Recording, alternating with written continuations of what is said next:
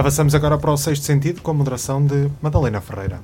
Então, muito boa tarde aos ouvintes e às distintas mulheres que me acompanham nesta conversa, que, sendo coloquial, não é de café. O comentário pelo comentário não pensa a cidade e a região, e sem pretenciosismos, a esta rádio só pode interessar o compromisso de ajudar a construir alguma coisa, ou menos na defesa do direito ao esclarecimento, tão importante como o direito à informação. Ludovina Margarido, Dulcineia Catarina Moura e Sandra Amaral, bem-vindas de novo. Obrigada. Nem o meu desígnio de jornalista se cumpria se não desse início ao programa com uma notícia de última hora. Aqui, obviamente, não entra o sexto sentido, ou pelo menos não é prevalente. Tê-lo-á sido, porventura, na junção de 2 mais 2, quando o contexto vai atrás de uma bazuca para reconquistar o poder ao PSD na Câmara do, da capital do Distrito, mas já não quando se trata de confirmar o que podia não passar de mero boato. Pois bem, aqui vai.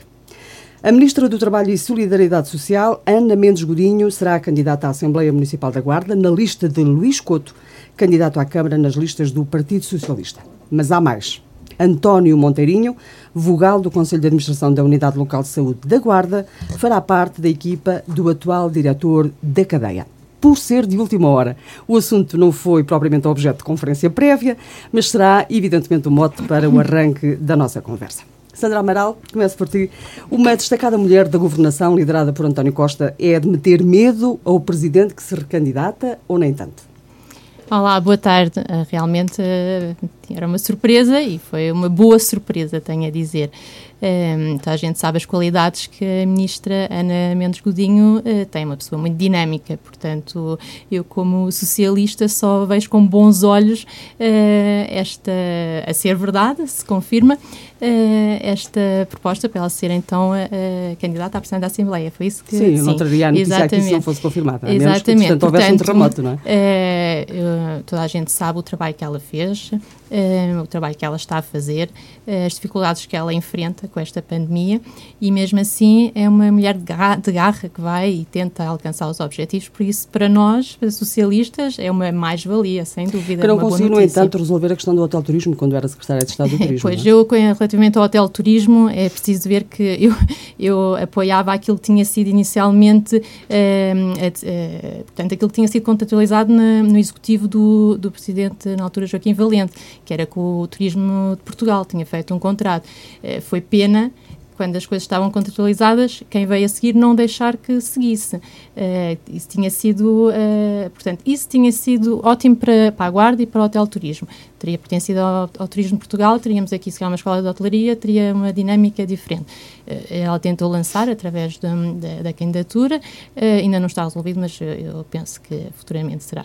Sim, mas a questão é que, de facto, o Conselho não se faz história, não é? E, portanto, sim, passado sim. O, o, o, reinado, digamos assim, de Joaquim Valente, uh, segue-se o, o, reinado, por assim dizer, entre aspas, de uh, Álvaro Amaro. Uh, houve, de facto, uma nova política para, para o hotel turismo, mas Uh, enfim, e, sim, e aqui, até aqui uma ligação com o próprio governo, não é? Sim, foi sim, foi, foi quem lançou o concurso um, através da, de, de, uma direção-geral e, portanto, acabámos por ficar com um uh, elefante branco a solução que continua sim. no centro da cidade a envergonhar a Ainda não se encontrou a, outra a solução região. depois de ter, ter sido lançado o concurso e ter havido uma, realmente uma pessoa interessada, mas não foi em frente. Uh, espero bem que se consiga alcançar. Mas uh, o trabalho dela é muito mais do que esse e ela já mostrou do que ela é capaz. Por isso, realmente é uma mais-valia, sem dúvida. Fico uma muito contente. Uma mais-valia do Cineia. Eu, antes de mais, não queria defraudar a Madalena, mas não, para mim não, não, fiquei nada surpreendida com, com a notícia. Uh, mais-valia ou não para o Partido Socialista terá de ser e terá de ser encarada como uma mais-valia, como é óbvio, é candidata por esse partido. Que há algum temor por parte da, do Partido Social Democrata também não creio, mas é uma candidata válida, uh, que tem o seu percurso político também. É da região, ligação. é de Foscoa, não é? pronto, tem, tem, ligação a Foscoa, creio que não é mesmo de, de Foscoa, mas tem, terá ligação, terá algum apego, digo eu, ao, ao distrito, uh, fez campanha aqui recentemente, portanto, e se calhar foi esse o, o vínculo que lhe ficou em relação a, esse, esse, a este nosso território. Mas não, não creio que, é o que digo, portanto, há de ser muito válida para quem a escolheu, para quem convidou, é um membro do governo, também não terá vida fácil, Mas tem esse peso também, por outro lado.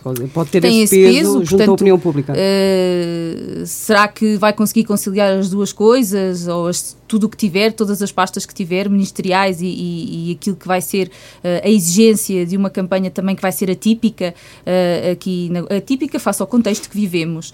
Portanto, uh, válida será para o Partido Socialista e para toda a gente, claro que sim, é uma pessoa válida. Agora, hum, sem qualquer tipo de, de. Para já surpreendida, não estou também, sinceramente. Por acaso já, já esperava eh, que, que, fosse. Acho que era uma candidata óbvia, depois daquilo que foi da, a campanha que fez pelo Distrito, acho que era uma candidata óbvia. Não só, uh, não só a campanha que fez pelo Distrito, vamos, vamos ver que ela é hoje a Presidente da Comissão Política Distrital do Partido Socialista e tem inclusivamente nomeado alguns elementos da direção para a Secretaria, a Secretaria de Estado da Ação Social, por exemplo. Portanto, ela fez um caminho fez esse caminho, não é? E fez esse, e trilhou, uh, portanto, o distrito neste, neste último ato eleitoral, no qual depois veio a ser, uh, veio a ser designada ministra. Portanto, eu tô, quando disse isto, é todo esse, esse historial, portanto, e daí a validade da pessoa, da política que tem esse trabalho em si, tudo bem. Portanto, agora, uh, neste caso, em termos autárquicas, que vem só melhor. Ludovina, é um triunfo para o Partido Socialista? É um trunfo, aliás, perdão. Ana Mendes Godinho é um trunfo onde quer que esteja na minha opinião, aquilo que conheço dela e fui acompanhando o percurso dela enquanto secretária de Estado de, do Turismo. Um, mais fácil de acompanhar do que agora como ministra, porque depois acaba por, por se tornar uh, uh, difícil uh, depois já, já há secretários de Estado, já há outras pessoas, portanto, uh, perceber qual é o trilho uh, escolhido por ela, porque sabemos que, que, às vezes as escolhas não são tão, tão, tão uh, óbvias. óbvias quanto nos, nos possam parecer, nem, nem, nem são tão pessoais quanto nos possam parecer. Portanto, há todo um enquadramento político um, há toda uma carga política com, com, com, com essas nomeações e com esses cargos, abstenho-me de falar disso, uh, mas a verdade é que a Ana é uma pessoa admirável. Uh, e não, não, é, não é novidade nenhuma eu estar a dizer aqui, porque não, nem sequer é, é de agora. Tenho, tenho uma grande admiração pela, pela Ana Mendes Godinho, porque é uma pessoa do terreno. Eu gosto de pessoas do terreno. Eu Mas gosto torna, pessoas... vai tornar mais saboroso Muito o, mais. este confronto entre uh, Luís Couto e Carlos Chaves Monteiro, ou não? Muito mais. Eu acho que sim, porque acho que todas as pessoas que sejam válidas e que se metam na política uh, com. para além da capacidade, com vontade de fazer, de fazer acontecer. É? Uh, isso é bom, é Mas bom para a política, é mais, é bom para todos. Será é? mais, uh, será mais uh, olhada no Distrito da Guarda, particularmente, mais por, por aquilo que fez ou por aquilo que, que não fez? Mais por aquilo que fez, eu creio, é assim, é, é, é uma pessoa que, que, que, não se limita a aparecer numa, numa, numa ação política de, de, campanha, é uma pessoa que vai às instituições, que vai ao terreno, uh, uh, que fala com as pessoas, que, que, que é próxima, que é próxima. E acho que esta proximidade com os políticos é que, é que anda a faltar a muita gente porque a partir do momento que, que, que se sentam em determinadas cadeiras, esquecem-se que uh, foram as pessoas que votaram e estão lá para para, hum, para servir, para o, servir o, público. o público, para servir as pessoas, público. o interesse público e não os interesses pessoais nem corporativos. E, e a Ana é uma dessas pessoas que vai ao terreno. Uh, atenção, que foi o, o, Ministério mais complicado de gerir em tempo de pandemia. E por todos saúde, os motivos e mais um, exatamente. Sim. Mas o da saúde por motivos óbvios. O do, o do, o do trabalho. Uh, trabalho, segurança, solidariedade e segurança social, uhum pelos motivos eh, eh, colaterais de toda esta crise pandémica e agora o que virá aí, porque vai aumentar o desemprego, vão aumentar as insolvências eh, e, portanto, há que ter aqui um pulso muito forte. E, e mas a Ana é uma mulher de, de, com muita força interior. E, e, e, é muito fácil gostarmos dela, com toda a sinceridade. E já temos, eh, já alguém tem alguma novidade eh, sobre uh, qual poderá ser a possibilidade ou quais são os nomes que estão em cima da mesa para candidato à Assembleia Municipal do lado do PSD? Eu confesso que não, eu não, não tenho conhecimento, portanto, não, não sei, não faço ideia. Nem arriscam? Eu, eu arriscar eu, pessoalmente? Quem está? É Pá, tinha que pensar, assim, de, mas acredito que, que, que, não sei, não sei, não sei. Quem é que seria um bom candidato? Ai, uns quantos, mas sei lá. Ou umas quantas, porque estamos a falar de mulheres, não é? Uhum. Mas não me atrevo, não, não me quero atrever a, a dizer. Por acaso vai-me uma na alma, mas não, não me atrevo.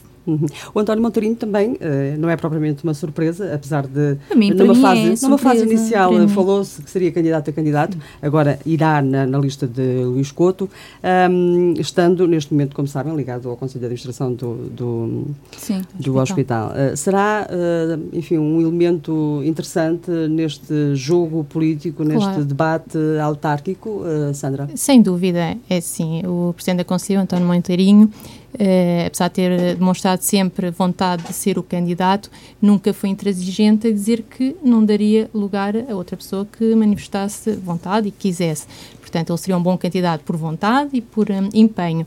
Um, e não tendo essa atitude de intransigência, como ele muitas vezes manifestou, é de colaboração, é de, é de diálogo. Portanto, num, num, também não fico surpreendida de ele integrar a lista eh, do candidato Luís Couto. Acho que até, é, aliás, eh, isto é a primeira vez que acontece, é uma inversão de ONU. Normalmente temos um candidato do Partido Socialista a liderar uma lista à Câmara e neste, portanto, esta é a primeira vez que temos um independente a liderar uma lista pelo Partido Socialista, portanto faz todo sentido que ele enquadre na sua, na sua lista um, eh, quadros do Partido Socialista e, e, acho muito bem que seja uh, o António Monteirinho, uh, até porque conhece muito bem a Conselhia, e os militantes e os simpatizantes, portanto, é, acho que é uma dupla perfeita. Agora temos aqui a questão da, da, da paridade nas, na ah, constituição sim. das listas, não é? uh, haverá certamente mulheres claro. a serem carreadas para cada uma das equipas. Uh, a Sandra estaria disponível para integrar a, a lista, se fosse convidada para, para integrar a lista da, da Luís Couto? Olha, sinceramente... Ou da Assembleia Municipal? Uh, da Assembleia Municipal, municipal já, já estou sim, na Assembleia sim. Municipal nesta, nesta, nesta última. Um, portanto, são convites que depois serão feitos, tanto pela Presidente da Assembleia, a candidata à Presidente da Assembleia e o, e o Dr. Luís Couto, para lista da Câmara, sinceramente, a minha disponibilidade não é muita, que eu tenho muito, muita, muitas coisas neste momento profissionais para, para realizar. Claro, feito um convite, uma pessoa tem que sempre ponderar. é, sempre, é sempre um convite, uma pessoa sente-se lisonjeada. Um, mas penso que há, que há, outras mulheres que poderiam ocupar esse lugar muito bem e dar uma, uma, uma valia muito bem à candidatura. E as outras duas senhoras, a Catarina? Uh, estaria disponível para aceitar um lugar na lista de Carlos Chaves Monteiro, por exemplo? Não, para o Executivo Camarário não. Uh, para a Assembleia Municipal também integro o órgão, portanto, e seria a equacionar também. Neste momento não me não estou uh, virada para qualquer desafio político de participação ativa mais, mais ativa na política, não estaria disponível.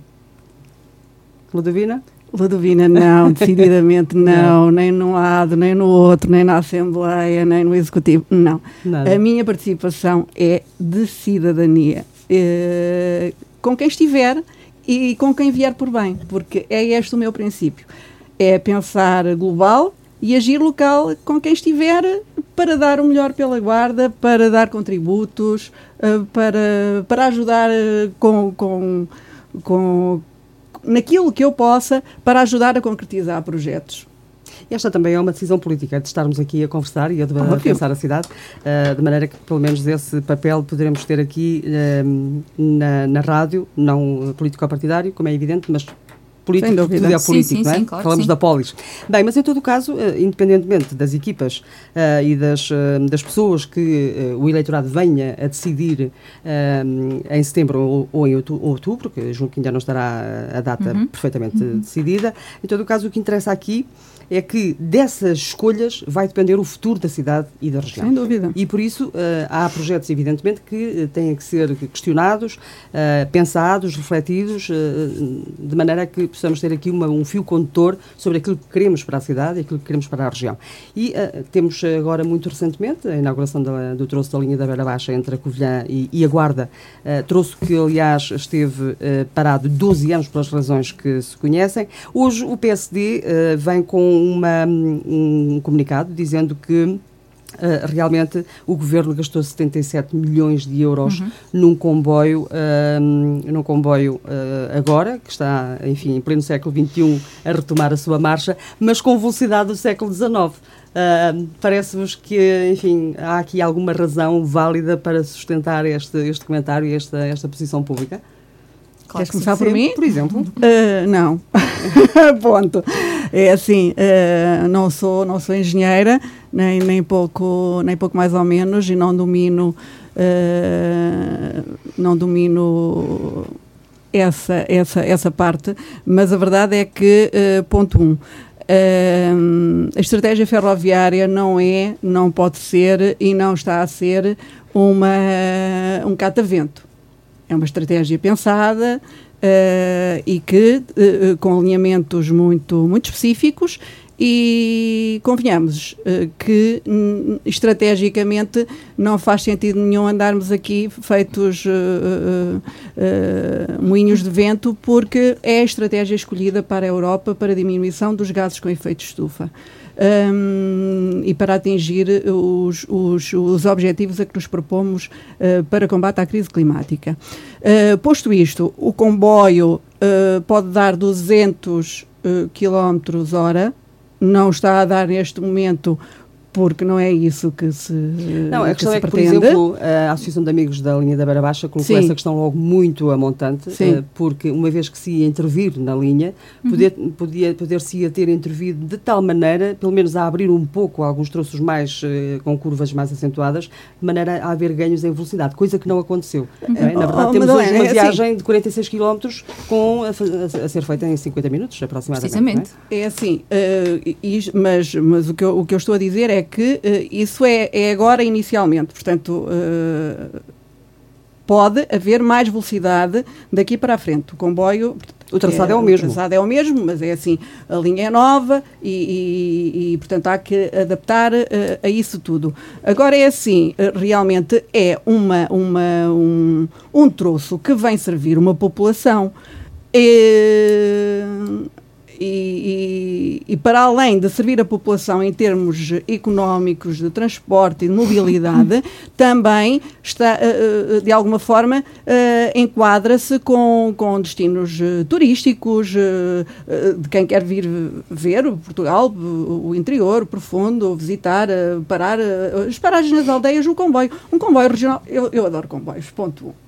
Sim, mas no tempo de paragens não dá para grandes visitas, não é? Não, não dá para grandes visitas, mas dá para ver a entrada. É, é uma delícia de estares ali fazer uma viagem e veres quem, quem entra e quem sai e as pessoas com as compras e com as covas num comboio regional. É algo que, se tiveres tempo para usufruir, é excelente, é fantástico. Se não tiveres tempo, metes no Intercidades, que também, que também o permite. É assim, em relação à, à situação também da, da ligação com, com Espanha. Uh, nós temos um, tínhamos, há bem pouco tempo, um comboio, um, um Intercidades, que fazia a ligação direta uh, Lisboa-Madrid. Neste momento está cancelado, como estão canceladas muitas outras coisas, uhum. como estão agora a abrir os espetáculos. Uh, quer dizer, não é só isso, não é só isso neste caso. Sim, neste caso, a linha, a linha entre uh, Vila Formosa e Cidade Rodrigo está em obras. Uhum. Aliás, isto demonstra, ou pelo menos vem dar-nos aqui alguma pista sobre, de facto, qual tem sido a estratégia portuguesa e a espanhola espanhola, nomeadamente no que diz respeito à ferrovia, Espanha neste momento está a eletrificar o último, o único troço que não estava eletrificado em toda a Espanha. Sim. Uh, e por isso mesmo é que para já os comboios chegam a Vila Formosa e param. Uh, Portanto, Madalena, não há... quantos anos é que a estratégia ferroviária esteve parada neste país? Praticamente desde 2012 que não se fazia absolutamente nada. Ponto 1. Um. Ponto 2. Uh, Parece-me que realmente uh, mesmo esta situação do, do, do, do compor os comboios, de, de, de, recorrer, eh, que não era a estratégia inicial eh, quando o ministro era o Pedro, Pedro Marques, Marques. Pedro Marques uh, que era realmente a aquisição de novos, de, de novos comboios. Neste momento, é, todo, tudo isso está a ser reequacionado e, e, a CP está a ter uma, uma, um trabalho fantástico de valorização, não só das, do, dos seus próprios trabalhadores, como da valorização do, do do, dos comboios antigos, velhos, estragados, que, estavam instalados estavam há muitos anos. Uma coisa fantástica. Uhum. o último fim de semana vi na televisão aquele comboio a vapor, aquele troço feito. E realmente é claro que aquilo é extremamente poluente, portanto, mas Sim. há uma certa beleza naquilo e no, no, no reativar de um, de, um, de um monstro daqueles movido a vapor para fazer Sim. uma viagem turística, por exemplo. Dulcineia, podemos manter só a questão pelo lado Sim. do romantismo ou, ou, ou, não, ou, não, Quer dizer, a visão romântica tenho sempre porque sou uma apaixonada pelo meu território, portanto, e defendo sempre o meu território contra, contra tudo e contra todos. O que a, a, Ludovina falava em estratégia, eu acho que efetivamente, em primeiro lugar, até vou dizer, ponto 1, um, como disse a Ludovina, reabertura e reativação da linha da Beira Baixa, muito importante, com ligação da Guarda à Covilhã. Fantástico. Agora, uh, falou de estratégia, e efetivamente eu aqui acho que há uma ausência de estratégia.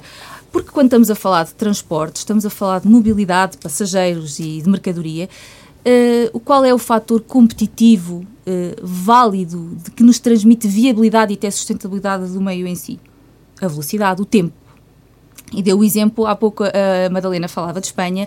Se falarmos da ligação a Cidade Rodrigo a Salamanca, não é? Tal qual está. 90 nós estamos a, falar, a 41. Nós estamos a falar que para fazer uh, 50 e deixa-me ver que não, julgo que são 90, 90 quilómetros, nós demoramos uh, 54 minutos. Hum. Neste momento, nós demoramos para fazer a ligação Guarda-Covilhã um minuto por quilómetro. Portanto, não somos competitivos, estamos a divergir dos padrões da Europa, em termos de competitividade, de sustentabilidade do meio de transporte em si. Que é a sustentabilidade, que é assim, a opção ferrovia será mais vantajosa face à rodovia, por exemplo, não é? Não é sustentável e não parece que haja essa viabilidade uh, económica do ponto de vista do investimento que foi feito.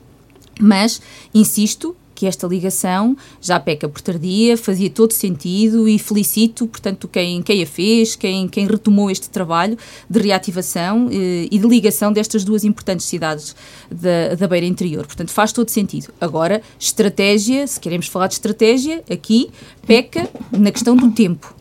E teria é? sido diferente se, se, de facto estas obras de reativação da linha da Beira Baixa coincidissem, por exemplo, com as obras eh, de vulto que, que são necessárias, por exemplo, na, na, na, linha da Beira Alta? E vamos ter as obras de vulto da linha da Beira Alta, vamos ter. Mas, com a linha parada, eh, enquanto Com isso, a linha não? parada, entretanto, portanto, vai haver também esse investimento. Se já que vai haver esse investimento, e se nós aqui neste território do interior de fronteira e na Guarda, que nós queremos reforçar esta centralidade da Guarda, esta valiosíssima posição geográfica que a Guarda assume. Então, já que vão fazer este investimento, também um importante investimento que ultrapassa os 550 milhões de euros para a reativação e para a requalificação da linha da Beira Alta, que se pense, mas que se pense estrategicamente. E outra coisa que se tem falado também, que ouvi ontem em declarações dos membros do governo, é na conectividade digital.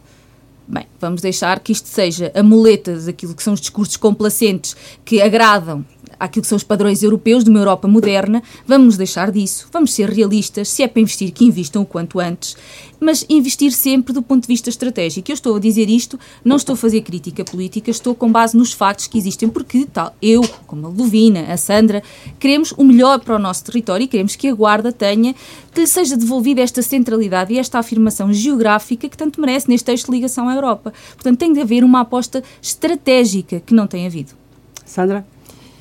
Um, Falávamos ver... na questão de, dos da 77 milhões uh, não terem sido, enfim, há um peso muito aqui... grande do investimento, mas depois Sim, uma eficácia... temos que ver aqui também dois aspectos, porque, portanto, para mim o Intercidades faz sentido parar entre cidades e neste momento até o Intercidades para eh, na Guarda, para... Provisoriamente, pelo menos. Em vários, em vários apiadeiros. Portanto, logo aí são seis paragens até à Covilhã, que também não permite o comboio acelerar, está constantemente a parar. Portanto, por um lado, quer-se a mobilidade entre a, a, muita gente quer a mobilidade entre a Guarda e a Covilhã, e então é necessário estas pequenas paragens. Mas o padrão que estamos, de que estamos a falar é do comboio regional, do não é? Comboio que esse é que eventualmente vai continuar a parar em todas esse, as estações Exatamente, mas o Intercidades também está a parar. Mas só provisoriamente? Só provisoriamente, uhum. ok. Um, portanto, por um lado quer-se uh, quer parar nos vários e por outro lado a, a, a velocidade. É assim, provavelmente teria sido melhor pensar estrategicamente para que a velocidade fosse, fosse uh, permitisse ser ma maior. Uh, mas é sempre mais vantajoso termos a ferrovia em termos ecológicos, como estava a dizer a Ludovina, em termos ambiental, do que usarmos a, a rodovia. Uh, portanto, eu, eu, vejo com bons olhos este investimento e, e, continuo a achar que a inauguração da linha da Beira Baixa vai permitir uh, o impulsionamento aqui do, do, do da, da, região, de toda a região. E, e que mais poderá-se fazer. Claro que agora é uma alternativa, também temos que ver a linha da Beira Baixa como uma alternativa um, para permitir que a linha da Beira Alta também sejam feitas as devidas, as devidas obras uh, e, e, a partir daí ficamos uh, bem servidos, tanto pela linha da Beira Alta como pela linha da Beira Baixa. Mas esta questão, por exemplo, de, dos comboios nesta, nesta fase não poderem uh, atravessar ou chegar ao, ao centro da Europa, Sim. Isso será uh, mais uma machadada na difícil situação económica e social da fronteira uh, por causa desta crise pandémica e para, pela reposição das fronteiras, que aconteceu por duas vezes e em períodos muito, muito alargados? É mais uma, Madalena. Sim. Tem sido mais uma. Uh, a fronteira tem sido fustigada por várias adversidades. Uh, está um território muito vulnerável uh, e não é por ausência de vontade de quem, quem habita e quem trabalha na, na, zona da fronteira. Dos poucos que persistem resistem a trabalhar por lá. Mas, efetivamente, olha, eu atravessei a fronteira por, por questões profissionais, quando, agora, quando do, do encerramento, e era uma dor de alma ver o comércio parado, encerrado saber que alguns já não vão reabrir, mesmo depois da reabertura da fronteira, portanto não havia liquidez possível, tá, as empresas ficaram completamente descapitalizadas, estamos a falar de pequenas empresas. E estes planos de salvaguarda uh, avançados por, por várias autarquias, nomeadamente pela Câmara de Almeida, uh, são meros uh, paliativos? É muito difícil, Madalena. É muito difícil porque estamos a falar. Estamos a falar de um território que tem dinâmicas diárias de interatividade, uh, portanto, é um território que, onde não há fronteira, efetivamente. Estamos a falar de. O habitante transfronteiriço não, não olha à fronteira. Ele vai tomar café do outro lado, ou vem, vem a Portugal tomar café, nós fazemos as compras em Espanha. Portanto, esta, interromper esta forma de viver, em termos sociais, foi muito penalizador para, para a população local, muito penalizador, e depois em termos económicos para as empresas, nem quero imaginar o que é que tem sido. E depois temos a falar de outro problema que ainda vem, e que, está, que vem, não, que já está na iminência de estar concluído, que estamos a falar da autoestrada da A62. Uhum. Altamente penalizador para aquele território. Portanto, nós, eu sou do tempo e que me lembro, e não sou muito antiga, mas lembro-me da, da dinâmica da fronteira com os despachantes oficiais. Portanto, Sim. isso já não existe. Não é? Agora vamos ver uma dinâmica de fronteira em que, uh, quer dizer, já nem os carros uh, uh, vão ter que passar por aquela zona. Mas não estava, não estava em cima da mesa a possibilidade de, de, de, haver um ramal de acesso certo. ao local onde está o hotel? está. que essa era uma. Está, uma, está, está em cima da mesa, há o diálogo com os empresários, Sim. inclusive os empresários locais estão-se a mobilizar, estão-se a unir, do lado português eh, e espanhol, estão-se a unir, no sentido de reivindicarem a atenção de ambos os governos. E, e notem bem que nós, este ano, tivemos uh, uh, a Cimeira Ibérica a decorrer aqui na Guarda. Houve compromissos de ambos os governos.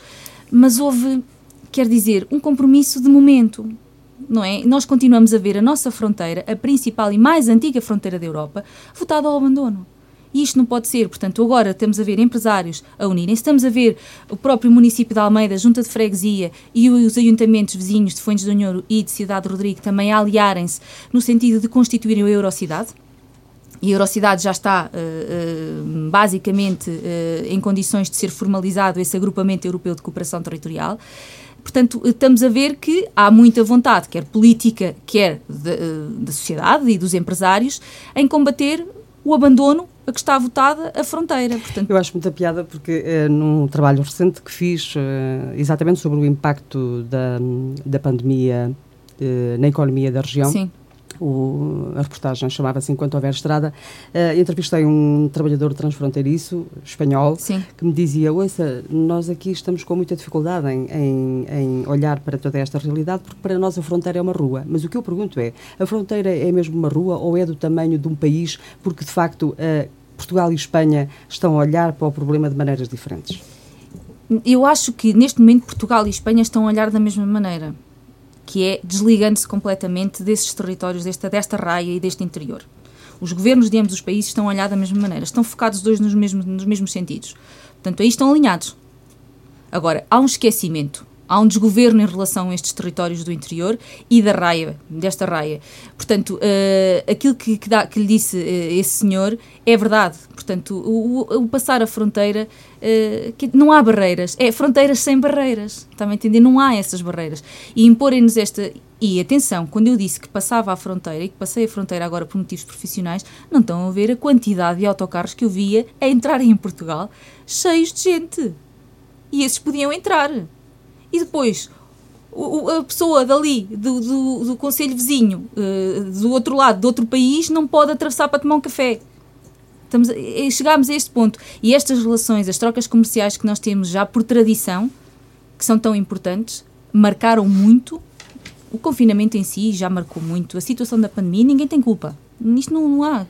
Agora, há culpa para os governos porque estão a descurar um território que é muito importante, que toda a vida foi importante, que é um legado até aos nossos antepassados, que os nossos antepassados nos deixaram e é uma questão de respeito, portanto é uma fronteira que sem barreiras, que é o que eu quero dizer, uh, que marcou a história de um país, e estamos a falar de cooperação, de cooperação transfronteiriça, que é tão importante. E é eu sei, eu sei que. Uh, eu sinto muito a questão a da, da, cooperação. Estando até por Mas, razões olha, profissionais, está muito ligada sim, a Sim, deixe-me só dizer que em relação à ferrovia, tenho que dizer isto, hum. porque também foi dito pelo presidente da CP que eu achei delicioso o que ele disse. Uh, e disse como desafio, e publicamente, que é uh, a questão da linha do Douro, nomeadamente na ligação do Pocinha Barca d'Alva.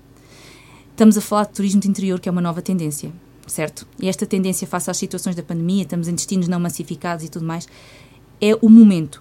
E dizem que o nosso governo diz que não há, ainda não há, há intenção, sim, concordam, é maravilhoso, sim, mas que não há dinheiro.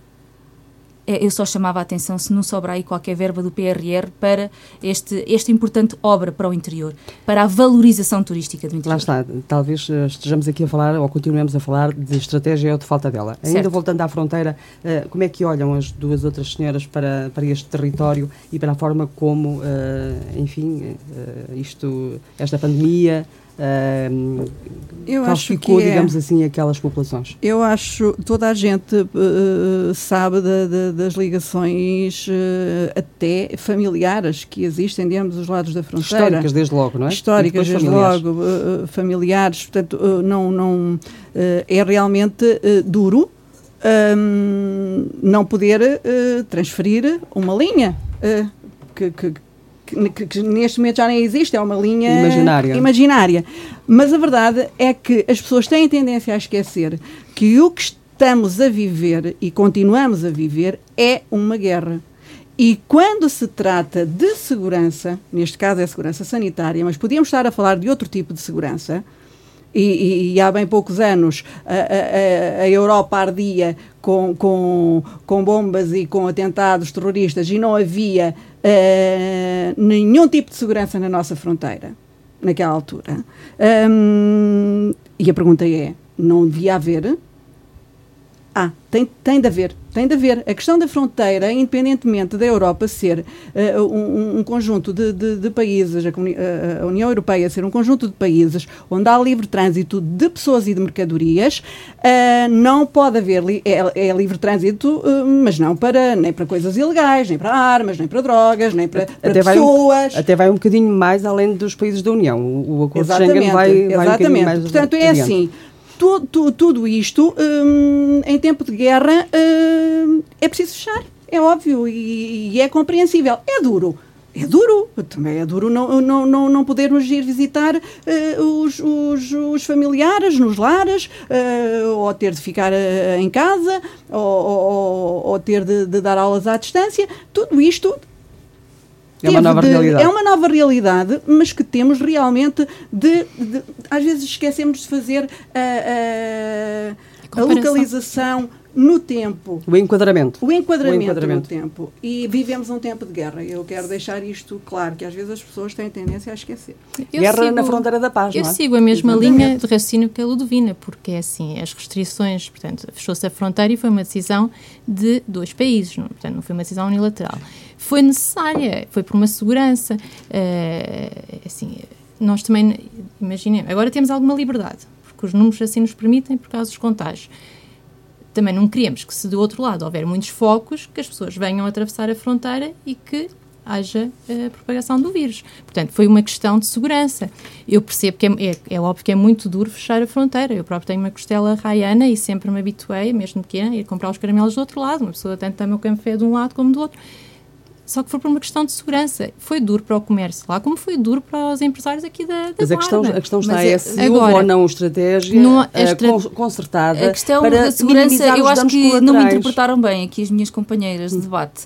Uh, nada a opor em relação às questões de segurança e aos imperativos que tem que ser num combate a uma pandemia. Atenção, nada nada a opor em relação a isso. Estamos a falar é que em tempos de guerra tem que haver também medidas de apoio aos seus soldados, aos combatentes e aos que combatem mais eh, já outras adversidades e outras vulnerabilidades eu não tenho. Uh, acho que até foi muito importante a, a, certa medida, e atenção que a certa altura foi uma medida unilateral, foi de, foi de Portugal, uhum. portanto, e foi a medida E não foi o primeiro, porque houve foi. países inicialmente que tomaram essa decisão questão, sem haver uma, uma ação consultada da eu União não tô, Eu não critiquei nada disso, eu não estou a criticar, eu estou a dizer é que tem que haver um olhar mais atento para a fronteira em si. E nem estou a falar em concreto da questão da pandemia. A questão da pandemia veio agravar esta situação vulnerável deste território. Eu não critiquei o, o, o, portanto, o fechamento das fronteiras, nada disso. Aliás, se há crítica a fazer é que até passar, eu fiz um comentário que até vi passar autocarros cheios de gente. Mas até aí altura, há uma dualidade de critérios. Pronto, não é? uh, que me parece, sabe, essa dualidade. O que eu quero dizer é que seria o mais pertinente é aquilo que a França fez.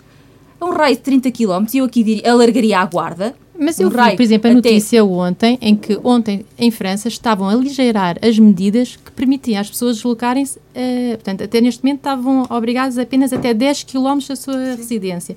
Uh, portanto, Mas na no... fronteira, oh Sandra, na fronteira era um raio de 30 km, as pessoas, os trabalhadores transfronteiriços, as pessoas para, para trocas comerciais, as empresas e tudo, podiam uh, movimentar-se como se tivessem um livre trânsito. E nós precisávamos, a fronteira, se tivesse sido feito isso, isso era uma medida que podia ter sido feita, e olhando esse exemplo da França, uh, podia ter sido implementado e já não era tão, já não se agravava tanto a situação, mas a situação é grave mesmo antes da pandemia. O que eu estava a fazer um apelo é um olhar mais atento para este território da fronteira. Eu não critiquei pandemia, o encerramento das fronteiras num combate uh, a, este, a este inimigo invisível e, e tentar controlar a situação do país, que o controle, até agora, até tentado a surtir o seu efeito. Portanto, neste momento, pelo menos, estamos neste momento, uh, com uma boa posição europeia. Neste momento é? estamos Depois bem, estamos bem. Portanto, se estamos bem, por alguma coisa é, eu não estou a criticar, antes pelo contrário, eu acho que não tinham era percebido, digo eu. Bem, a questão é que o impacto económico uh, desta, desta crise pandémica é, uh, vai muito mais além da, da zona de fronteira, claro, não é? abrange claro. o país, abrange a Europa e porventura o mundo, porque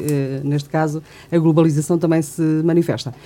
mas exatamente porque estamos a falar de fronteira, eu passaria de imediato a um outro tema, talvez eh, porque não, não, podemos uh, centrar-nos demasiado, demasiadamente num tema só, uh, embora eu acho que as coisas devam ser aprofundadas, mas em todo o caso eu tinha aqui também nos meus apontamentos um outro projeto que, de que ontem até se falou, exatamente no Politécnico da Guarda, julgo que terá havido um, um webinar sobre o Porto Seco. Uhum.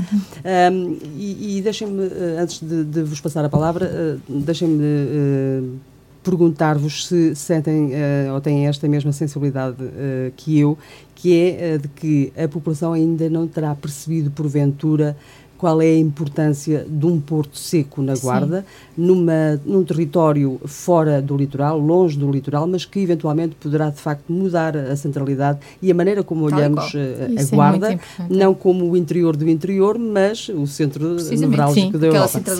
E eu, eu ia pedir-vos algum dos vossos contributos para tentarmos dizer às pessoas que projeto é este, que aliás ainda por cima está a ser eh, liderado uh, por um antigo colaborador desta casa, por quem tenho muito, muita o João Carlos, uh, José Carlos Logrado, o João Carlos Logrado, uh, à frente da Ulano, e que porventura também nos estará a ouvir, mas queria, queria pedir-vos os vossos contributos para, para falarmos às pessoas sobre que projeto é este, Sandra.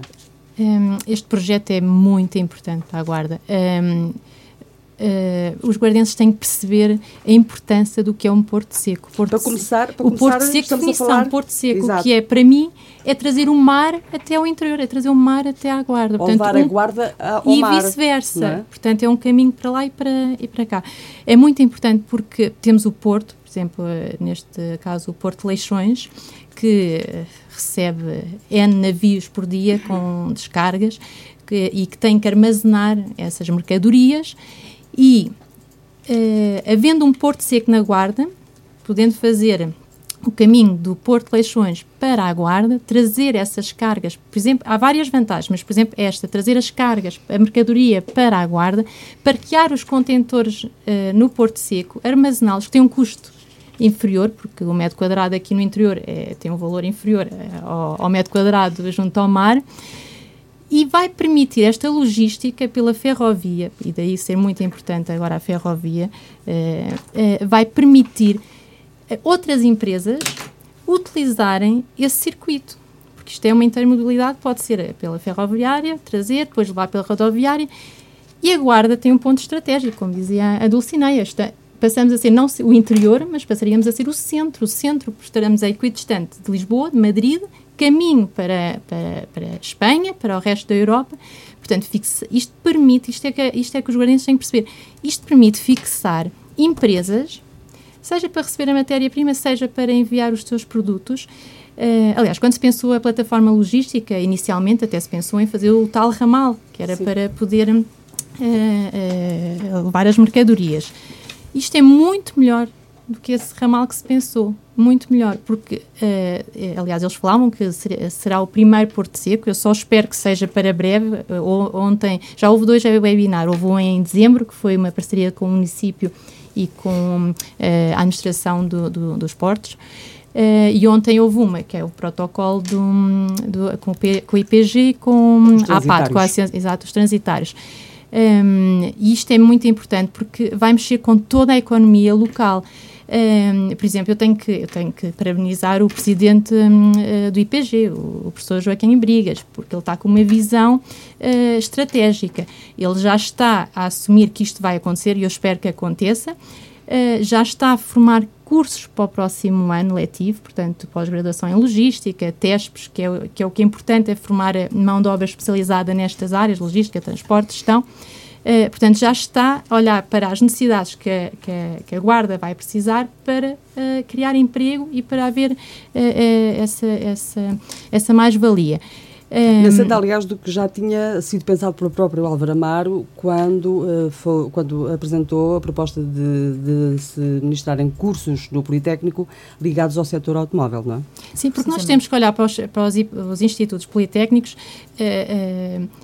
Há muitos institutos politécnicos que foram à procura um bocado da vertente académica da universidade. Os institutos politécnicos, a nível europeu, é para vocacionar para a área profissional, especializada.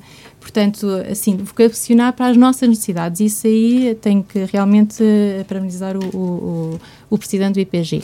Agora há só, vários Deixa-me só colocar-vos só aqui mais uma areiazinha na engrenagem. Um, este, este argumentário de que, de facto, o Porto Seco pode ser um projeto muito alavancador para, para a Guarda já, já foi uh, replicado, digamos assim, Uh, e muito replicado quando nasceu a plataforma logística. Ai, a plataforma logística na Guarda é que vai ser, porque vai permitir, de facto, uhum. haver aqui um, um, centro de recepção de mercadorias para Sim. expedição para, para a Europa.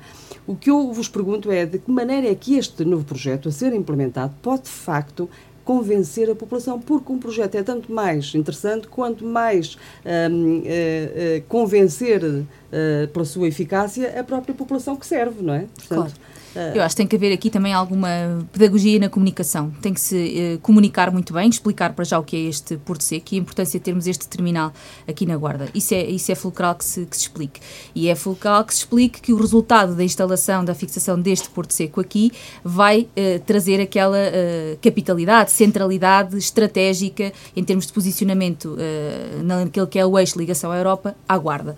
Portanto, se os guardenses tiverem esse entendimento, se lhes for explicado as coisas dessa forma, tanto melhor. E depois estão a ser desenvolvidas parcerias, importantes parcerias, uh, que já foram aqui hoje elencadas. Portanto, este Porto Seco vai atrair investimento, investimento público, investimento privado, portanto, e quando isso estamos a falar, estamos a falar de níveis de confiança para o investimento que são muito importantes e a Guarda tem que a, acompanhar eh, a senda destes, estes acontecimentos e desta vontade que há agora de instalação do Porto Seco e, e depois estamos a falar de também reforçar este interland ibérico, portanto, esta ligação. Portanto, tudo isto é muito importante e, e os, os guardenses têm que ter esse conhecimento das vantagens da instalação, vai trazer emprego, vai reforçar a competitividade do território, desde logo, olha, por esta estratégia uh, de dar eh, as mãos ao IPG, eh, de estarem de mãos dadas, portanto, naquilo que é uh, o reforço das competências ao nível dos cursos tecnológicos e também de pós-graduação, na área da logística, é muito importante, e depois outras, outras parcerias que estão a ser desenvolvidas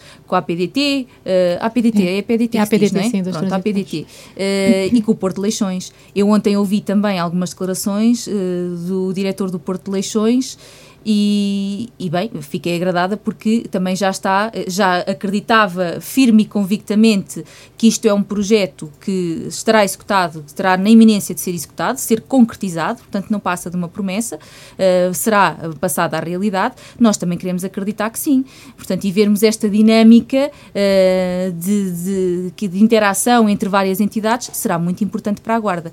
E isso é a mensagem que tem que ficar dos guardenses. Houve uma visão estratégica em tempos, houve essa visão política e estratégica, está a ver? Isto houve, portanto, e atraiu a atenção para a instalação de um Porto Seco. É bom que também os guardenses saibam disso. Ludovina. Ora bem, hum, a construção do Porto Seco acaba por ser, uh, e é bom que as, percebas, que as pessoas percebam isto, a cereja no topo do bolo. Agora, uh, quando colocamos a cereja no topo do bolo, é preciso ter todo o trabalho de fazer o bolo, de o decorar, de fazer o recheio. E ter a cerejeira já agora. E, e, e, estarmos em tempo de cerejas, porque a cereja congelada ou, ou, ou, ou em calda não dá o mesmo efeito. E foi um bocadinho essa parte da congelação que houve aqui, quando falavas há bocado, ah, também se dizia isso quando da, da, da plataforma logística. Pois, né, quando, quando a plataforma logística foi construída, havia um projeto, havia uma rede que, que, que foi chamada a Rede Logística Essential. E que havia de, ambas os, de ambos os lados da fronteira uma estratégia de uh, funcionamento em rede que estava estruturada, pensada e organizada exatamente para ligar Figueira da Foz, uh, deixa-me cá ver, uh, Aveiro, Coimbra, Figueira da Foz, Viseu, Salamanca, Cidade de Rodrigo, Valladolid, Burgos, Miranda de Ebro este era o projeto das redes das cidades Sensel, portanto, no, qual a Guarda uh, uh, participava e onde a plataforma logística tinha o seu papel. A parte da ferrovia estava também idealizada neste sentido, de transporte de mercadorias, de recolha também, de ser um centro de, de captação de, de, de, de mercadorias de, Espanha, não é? e encaminhamento para os diferentes portos. Portanto, isto não é novo. O que é que aconteceu? Aconteceu que realmente houve uma quebra e que durante estes anos todos, portanto isto é isto foi em 2011 e de 2011, eh, portanto fazia parte do programa de cooperação transfronteiriça POCTEP, eh, financiado pela União Europeia através do Fundo Europeu de Desenvolvimento Regional do FEDER e portanto tudo isto entretanto ficou congelado quando houve a alteração de, de, de, de governação. Sem, sem querer isto quebrar é o teu raciocínio. Um, dizes bem, portanto, isso era um projeto que, que, que, existia. Mas, na verdade, nós estamos um bocadinho quase condenados, ou temos estado um bocadinho condenados uh, a, a, a, ver projetos inacabados. Uh, o ramal de acesso para a plataforma logística não se, não se fez, como não se fez o círculo todo Sim. da VISEG uh, há uns anos atrás, porque, entretanto, o dinheiro faltou e, e, e tive, teve que haver aqui um reajuste, digamos assim, do dinheiro disponível para o projeto que Sim. estava em marcha. Portanto, a minha pergunta é, e agora, para o Porto Seco, será que a vontade local chega ou tem que haver mesmo, de facto, políticas públicas Também e dinheiro que... associado uh, para avançar? Madalena, uma vez por todas temos que inverter este paradigma uh, dos territórios em que só o governo local é que pode ditar e orientar. Aqui vamos ver, há muita responsabilidade por parte do governo de âmbito nacional, tem que haver política Exatamente. nacional, tem que haver uma inversão das políticas públicas. Ele, Divina, estava a falar de um projeto, mas muito anterior a esse projeto existia mesmo o projeto de cooperação transfronteiriça da plataforma logística de iniciativa empresarial da Guarda que se perdeu, que se esfumou, foram as verbas efetivamente foram, foram gastas, mas esfumou-se. Porquê? Porque não houve capacidade para atrair investimento, para vender os terrenos da plataforma logística. Essa falta de capacidade, dessa falta de estratégia, porque estamos a falar sempre de estratégia, mas eu falo, acho que é mais falta da estratégia. Falta dela. Houve, e passaram-se os anos, e foram-se passando os anos, e houve Também depois a afirmação da plataforma logística de Salamanca, que depois que nos ultrapassou, não é? Fomos nitidamente ultrapassados. E em termos de ligação à Europa, deixava de ser viável uh, porque não houve investimento. Não houve esse investimento. E tem de haver. Uh, e Ou faltou que... algum lobby? Porque há muito que se fala que a nossa, acho que na altura... a nossa região tem, de facto, aqui uma falta de liderança uh, forte. Há falta de coesão. Hum? Há uma ausência de coesão, Sem, isso ausência, é verdade. Ausência, há uma ausência de, coesão. Ausência de coesão. Há falta de lobby é muitas vezes, um que nós já percebemos e tivemos governações muito recentes com o lobby que fizeram, conseguiram atrair investimento para a Guarda, investimento e outras dinâmicas territoriais para a Guarda. Foi uma, a Guarda mudou, houve aqui um revés da, da cidade. Portanto, vemos que o lobby também é importante, a pressão política é muito importante. Mas eu acho que nós lobby temos que, de uma vez. Do, sim, temos que, de uma vez por todas, entender que não podemos continuar a alimentar um, desequilíbrio, um país cheio de desequilíbrios territoriais. Temos que harmonizar este crescimento. É para bem dos que cá estão e para bem dos que lá estão para bem deles também. Portanto, tem que se harmonizar que uma questão também partidária. Tem que ser, uh, portanto, tem que haver uh, sintonia entre o poder local e o governo e, e, fazer entender que temos que caminhar e que é bom para a região. Portanto, claro uh, temos que caminhar todos de mãos dadas Não, para que isto ser, seja tem, para Tem de haver diálogo assim, e tem de haver uh, decisões. Este projeto e, tem mesmo que avançar. E firmeza. uh, uh, não, não, não pode haver aqui situações voláteis de que hoje é uma maneira, de uma maneira, amanhã é, é de outra. Uh, e, e, com a, Guarda tem, tem realmente esse problema. As pessoas uh, são muito por, por, uh, por ideologias políticas, por ah, se agora aquele está a defender eu já não defendo, se agora aquele quer eu agora já não quero. E, e é, acho que é muito isto que deita abaixo. podíamos estar num patamar completamente diferente. Mas essa, esse o é o retrato da nossa história. É o é? retrato da nossa pode história. impulsionar a economia da Guarda. Portanto, temos, temos todos que virar para o mesmo lado e lutar para o mesmo lado. Diária. Isso e é se isto é uma diária. realidade, temos que fazer que ela, com que ela aconteça. Muito bem, eu, eu tinha imensos projetos para este programa, mas na verdade as conversas são como as cerejas. Um, uh, eh, gostava muito de abordar a questão da, da candidatura da Guarda à Capital eh, da Cultura 2027, os projetos culturais que estão em marcha, nomeadamente aquilo que está a que a Catarina uh, que, a, que a Dulcineia está de facto uh, ligada. Vamos ter que o deixar para outro, para outro programa, mas em todo o caso, gostava de introduzir aqui hoje, para final de conversa, uh, só um pedido de notas finais, digamos assim, uma sugestão, um, uma frase, o um destaque de um acontecimento desta semana ou, ou, ou, de alguma coisa que possa vir a ser relevante até ao final desta semana.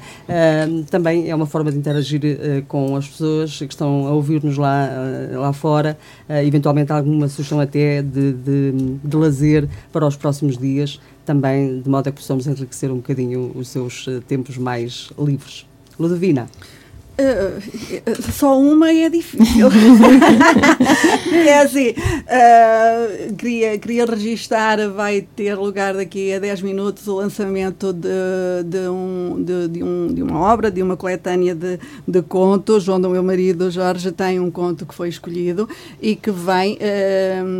Uh, vem de alguma forma integrar aquilo que eu acho que deve ser uma estratégia para uma capital europeia da cultura, que é não haver uh, autores de primeira e autores de segunda, os clássicos e os novatos, os que, que, que, já estão há muito tempo e que não deixam falar os outros. Não, é uma abertura uh, a novos autores e, e, que foram os, alguns deles que estiveram na base da criação da nova revista, uh, da revista Praça Nova, Uh, e, e, que agora uh, houve uma, um, um, conjunto de textos que foram selecionados e eu estou na expectativa, porque nem eu conheço uh, nenhum dos textos, nenhum dos contos. Pronto. Nem do próprio marido. Nem do próprio marido. Isso é ponto assente que só quando a coisa é editada é que, é, é que me é dada para ler, que é para eu não, não me pôr para ali a dizer, ah, eu fazia assim. Não, não está feito, está feito. Pronto. posto posto essa, essa situação. E só deixa-me só regressar um bocadinho àquilo que falávamos anteriormente. Nós estamos eu muito da hora, Ludovina. que a cereja no topo do bolo, em relação ao Porto Seco, se chama PRR. E é assim, uh, eu dei o meu contributo no, no plano de, de, recuperação e resiliência, entre os quais está realmente uh, a importância uh, da valorização do Porto Seco.